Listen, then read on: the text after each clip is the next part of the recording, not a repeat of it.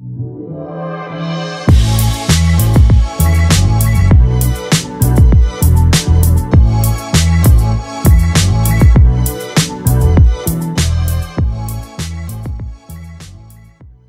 de nuevo, yo soy Rachel, esto es Despertar el Entusiasmo y antes de empezar con el tema de hoy te quería comentar algo que me olvidé en el episodio anterior.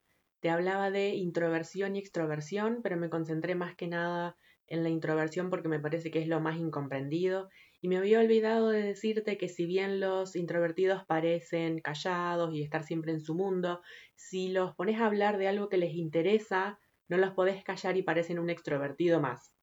También te contaba que en la época que salía a bailar, como no necesitaba estar siempre demostrando, che, mira qué bien que la estoy pasando, y estaba tranquila y no me la pasaba toda la noche bailando porque obviamente me cansaba, eh, la gente se creía con derecho a decirme ponele onda y a mí me daba muchísima bronca. Hasta hace unos años no era común oír hablar de introversión. Entonces los que éramos introvertidos, como no teníamos una confirmación de que así como éramos estaba bien, nos hacíamos pasar por extrovertidos y nos forzábamos a ser alguien que no éramos. Yo salía a bailar porque era algo que la gente de mi edad hacía, pero no entendía cómo podía ser que los demás parecían pasarla bien y yo la pasaba horrible porque estabas en un lugar lleno de gente, todos apretados, a los empujones, a los codazos. En esa época no estaba la prohibición de fumar en lugares cerrados, así que salías con un olor a quemado en la ropa, en el pelo, todo insoportable.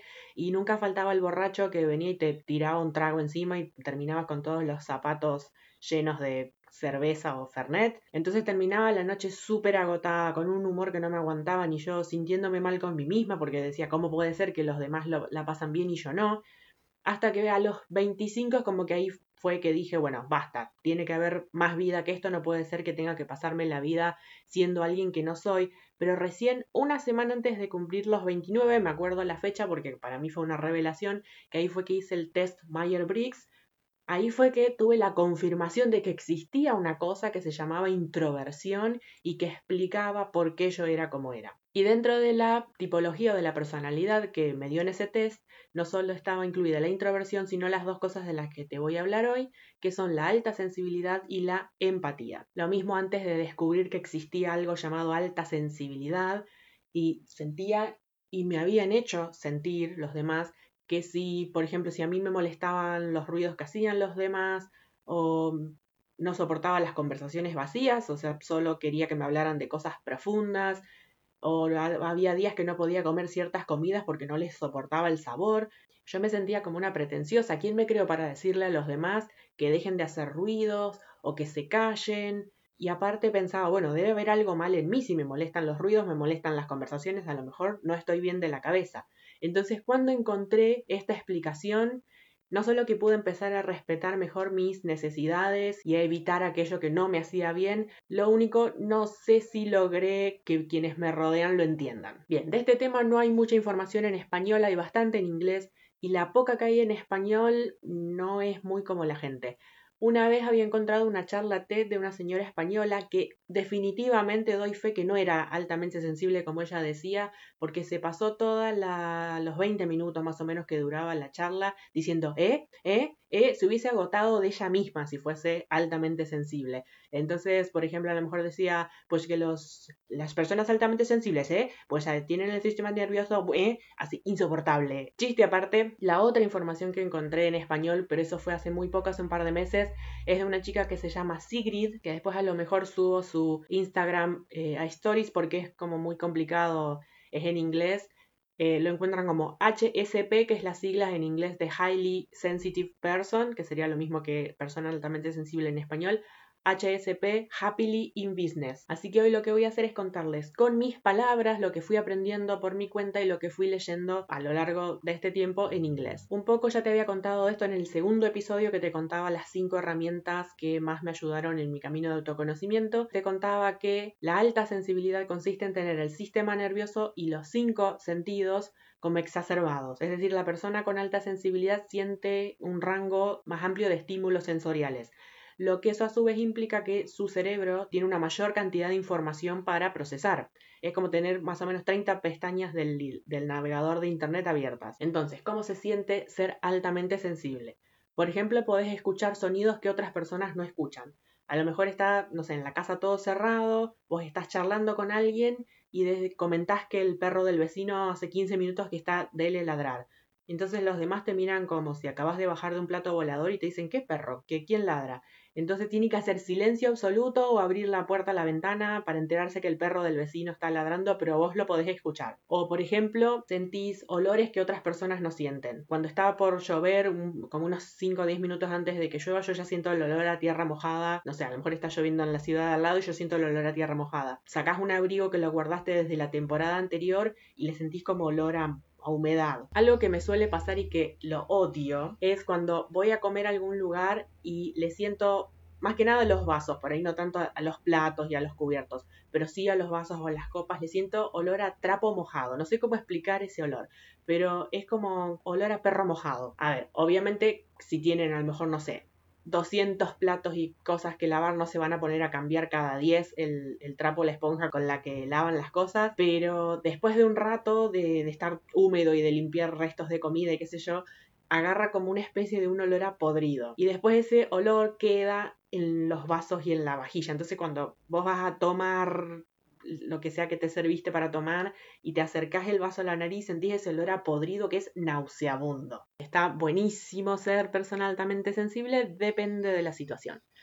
Otro ejemplo es que te puede picar la ropa de lana o por ejemplo las costuras de la, o las etiquetas de la ropa te raspan. Yo por ejemplo sé que si me compro un jean, ni bien llego a mi casa le tengo que sacar la etiqueta que viene adentro en la cintura, porque si no me da la sensación como que tengo migas de pan adentro de, de la cintura del pantalón. O, y acá viene otra de esas cosas que son horribles, escuchás el ruido que hace alguien para masticar. Y no me refiero cuando comes algo crocante, que es obvio que si comes, no sé, una masita hace crunch crunch, me refiero al ruido a masticación. O sea, la otra persona puede estar en la otra punta de la mesa y yo desde acá escucho cómo está rumiando como una vaca. Insoportable. O cuando te hablan con la boca llena y vos sentís cómo se les va moviendo la comida entre la boca y los dientes. Espantoso. Entonces, este exceso de estímulos sensoriales te va gastando la energía. O sea, procesar toda esa información que te va llegando te va gastando la energía. Después de cierta cantidad de estímulos y de proceso de información te quedas sin pilas. La sensación más parecida que puedo encontrar a cómo te sentís en ese momento, ¿vieron cuando les está por agarrar gripe y que ustedes sienten que les duele todo y que están cansados y que, bueno, así, algo parecido a eso se siente, o sea, no es divertido. Entonces, cuando estás cansado, ya no tenés más energía para soportar más estímulos todavía. Entonces te empezás a poner de mal humor y te empiezan a, molestar los ruidos, los olores, las luces. Entonces algo que me saca, por ejemplo, en esos momentos es cuando la gente se pone a tamborilear los, los dedos en la mesa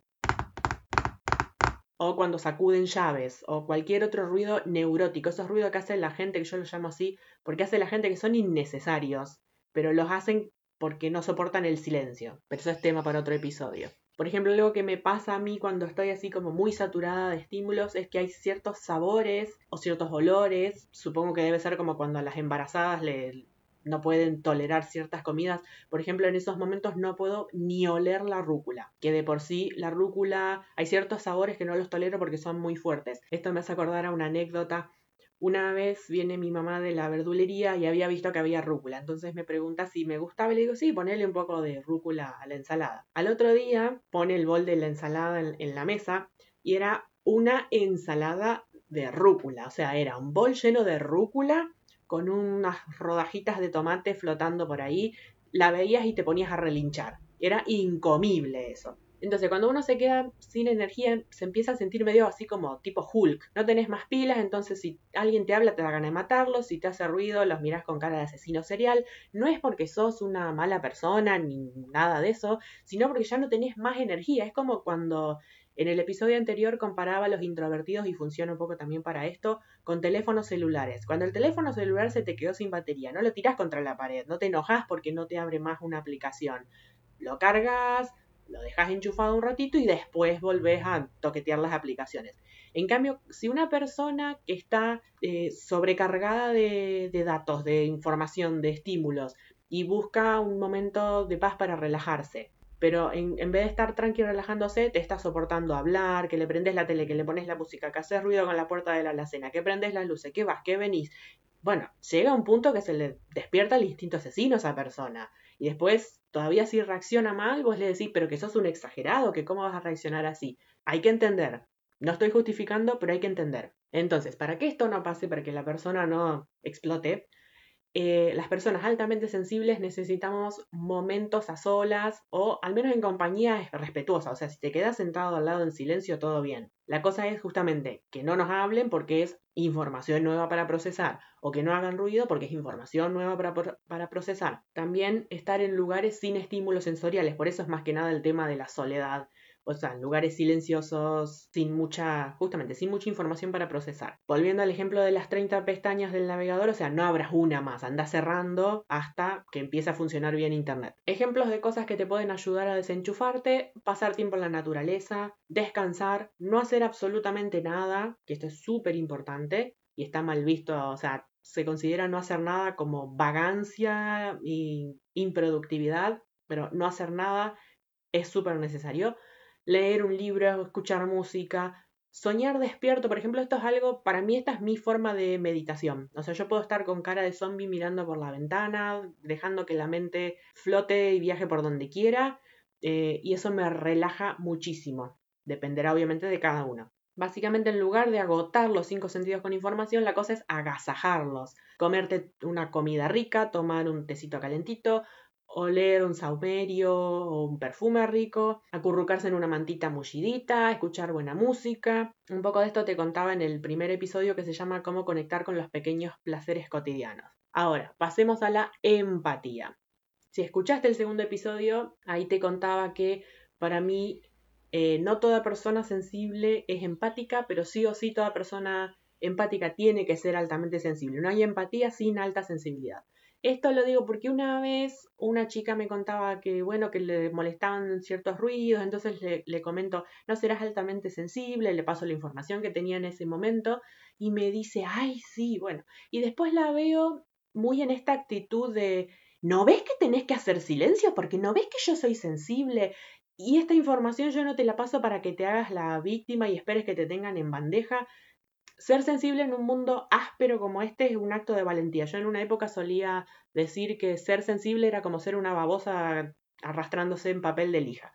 Eh, no pienso más eso, pero, o sea, no es fácil, pero no es para pretender, no es para manipular y esperar que los demás hagan lo que vos querés. Obviamente el mundo debería ser más, debería estar más adaptado a la gente sensible, a la gente introvertida, debería haber por ejemplo, no sé, bares en los que no tenés música al palo y podés charlar tranquilamente con la persona con la que vas, o lugares en los que no hay amontonamiento de gente.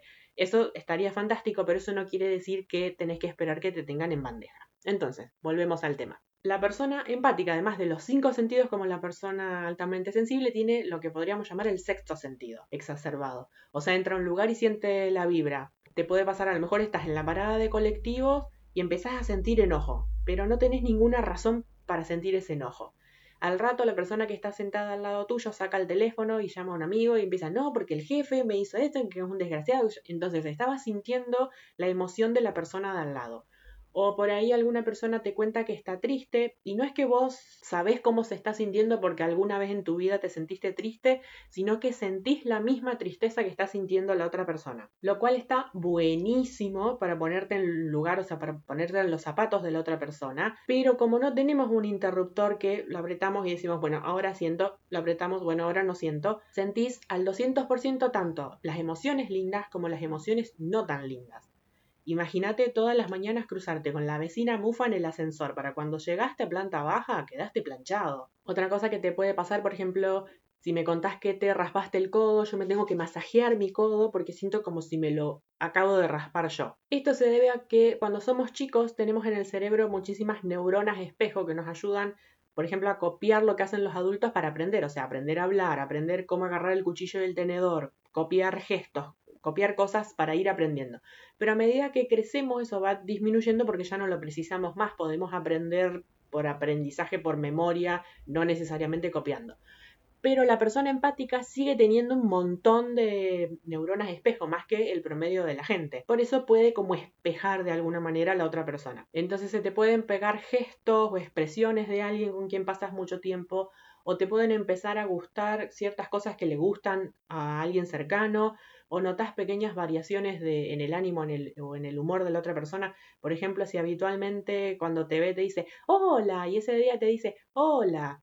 O sea, un 0,01% menos de entusiasmo al verte, vos ya estás pensando, uy, ¿qué debe haber pasado? ¿Qué hice? ¿Algo, algo dije para que me salude así? Para darte un ejemplo de cómo se siente esto, si viste la serie Hannibal, el personaje de Will Graham es lo más parecido que puedo encontrar, obviamente súper exagerado, pero es lo más parecido que puedo encontrar a cómo se siente la empatía y la alta sensibilidad. Si no la viste, es un personaje que mm, trabaja con la policía y lo llevan a las escenas de los crímenes y él es como que se, se para ahí donde sucedió el, crimen en cuestión y es como si él ve la filmación de lo que pasó, pero de atrás hacia adelante. Entonces cuando termina de ver todo eso, él puede decir cómo fue que pasó y qué tipo de asesino están buscando. Y al final, o sea, el bueno de, la serie es Will y el malo de la serie Hannibal Lecter. Él al final se termina, termina pasando mucho tiempo con Hannibal y se termina pareciendo a él, al menos en la serie. No leí los libros, así que no sé cómo, cómo es el tema. Bueno, como siempre espero que te haya sido útil, que te haya servido. Si consideras que le puede servir a alguien más, recomendáselo, pasa por el Instagram de Despertar el Entusiasmo y contame si te sirvió y nos reencontramos en el próximo episodio.